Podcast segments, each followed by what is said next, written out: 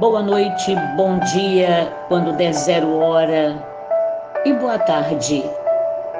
No dia seguinte, ouvindo louvor, uma trilha sonora dizendo, porque dele, para ele, são todas as coisas. Nós o exaltamos por esta verdade, mas não viveremos só ouvindo os louvores, a adoração que damos, mas chegará um momento em que vai soar. E neste soar,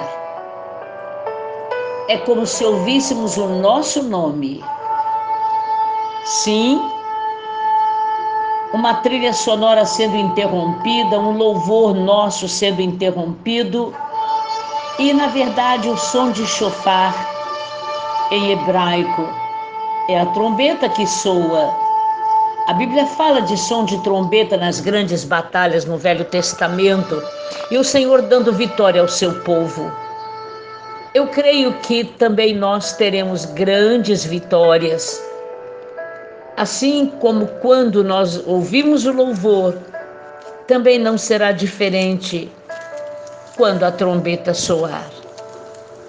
E enquanto não soa a trombeta, nós intercedemos dizendo: Obrigada, Senhor, pelo grande encontro dos diáconos que tiveram a possibilidade de estar juntos foi maravilhoso naquele ambiente sadio, saudável, como aquela grama na Pedra da Cebola.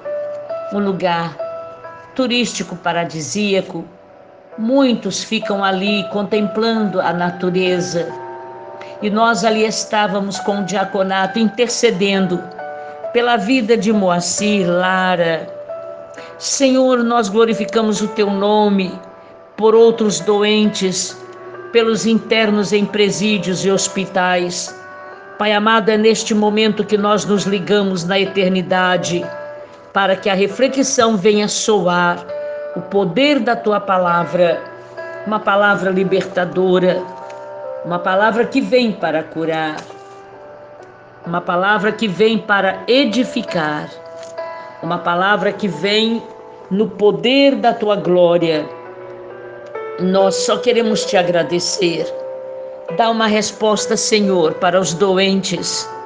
Senhor, és o único que aumenta a saturação desta criança.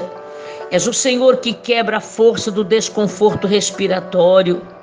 Ó oh, Pai, que haja uma respiração normal deste oxigênio que tu colocas nesta natureza nossa. Nós glorificamos o teu nome e partimos para esta reflexão quando tantos estão chorando, nós estamos aqui, ó Pai, na reflexão com o profeta Ezequiel, que há um aproximado de 593, 573 a.C., ele profetizou a destruição de Jerusalém, mas também profetizou a restauração. Ezequiel, este homem de Deus, sua personalidade muito forte, o seu contato com o Espírito Santo, suas visões e a frequência com a qual a palavra do Senhor vinha até ele, dá uma conexão entre os profetas amados, os mais antigos e os profetas escritores clássicos.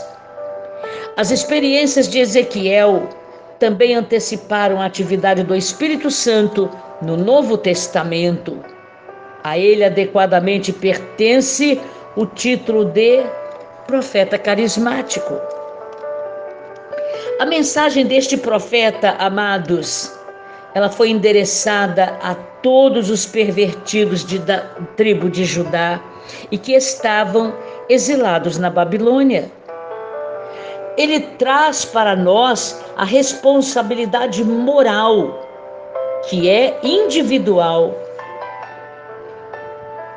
E da verdade, ele trata com prioridade, ele trata com prioridade nesta importância de sua mensagem. A responsabilidade coletiva não mais resguarda o indivíduo. Cada indivíduo tem que aceitar uma responsabilidade pessoal, pela miséria que o envolve. Não podemos ficar transferindo culpa. Cada indivíduo é responsável por si mesmo. Foi o peso da transgressão cometida e acumulada que pôde contribuir para o rompimento da aliança de Deus com Israel. E isso leva uma porção da culpa pelo julgamento que resultou o exílio para a Babilônia. Na doutrina, amados, sobre o ser humano em Ezequiel, ele colocou muito ênfase no dever pessoal, a alma que pecar. Então traz uma morte espiritual. Por outro lado, o profeta enfatizou a graça divina no renascimento da nação. O arrependimento do renascimento fiel entre os exilados resultaria na recriação de Israel. Quando o profeta profetizou no 37, 11 a 14, o vale de ossos secos, o Espírito Divino estimularia Israel a uma nova vida, a uma nova nação. Por esta ênfase sobre o Espírito Santo na regeneração, Ezequiel já estava antecipando a doutrina do Novo Testamento do Espírito Santo, principalmente no Evangelho de São João. Fala, examinar as Escrituras foi determinação de Jesus, porque vós cuidais ter nelas a vida eterna. E são as Santas Escrituras que testificam de minha pessoa, palavras do próprio Jesus Cristo. E no capítulo 18, a palavra do Senhor Olha que linda. Que tendes vós acerca da terra de Israel? Falais este provérbio dizendo: Os pais comeram uvas verdes e os dentes dos filhos é que se embotaram? Os dentes dos filhos é que ficaram doentes? E o Senhor declara: Este provérbio jamais será dito em Israel, porque, amados, Jeremias 31, 29 e 30 tocou neste provérbio. É uma solidariedade em grupo que levou a uma falsa visão de que o indivíduo não tinha responsabilidade por seu próprio pecado.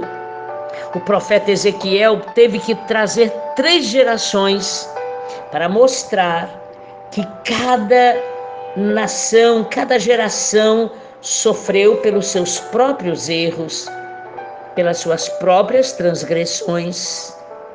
Cada exemplo traz uma lista de comportamento daqueles justos ou injustos. Amados, é muito interessante quando nós falamos do que é individual.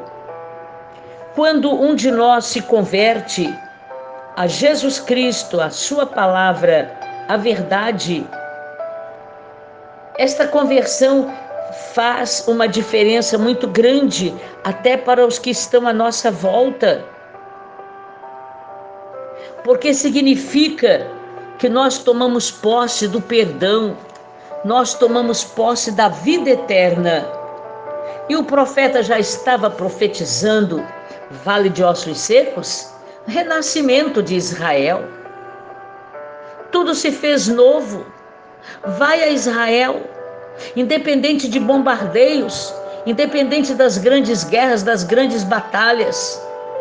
Mas o Senhor tem cuidado de seu povo, o povo que ele escolheu para ser seu. Nós, os gentios adotados com eles, nos faz vibrar nesta noite de que a palavra do Senhor está em nós como Jesus Cristo pode operar milagre nesta noite, agora. Senhor, todas as situações que nós te entregamos, entregamos para que as respostas aconteçam no teu devido tempo. E este teu tempo, ó grande Senhor, nos anima, este teu tempo nos dá esperança. Ezequiel deu muita ênfase no dever pessoal, meu Deus. Muito obrigada. Quando o Evangelho de João traz toda a palavra profetizada pelo profeta Ezequiel, o renascimento. João Batista veio para preparar no deserto o povo para receber o Messias. A palavra do Senhor é tão simples que ela se encaixa dos profetas no Novo Testamento para glória e honra e adoração. Ó Senhor, cada casa seja visitada agora. Não é nossa voz somente que alcança, mas é o Espírito Santo que chegou primeiro. Faça o milagre acontecer, por favor. E nós te adoramos e te damos glória, porque tu és santo, santo, santo. Amém.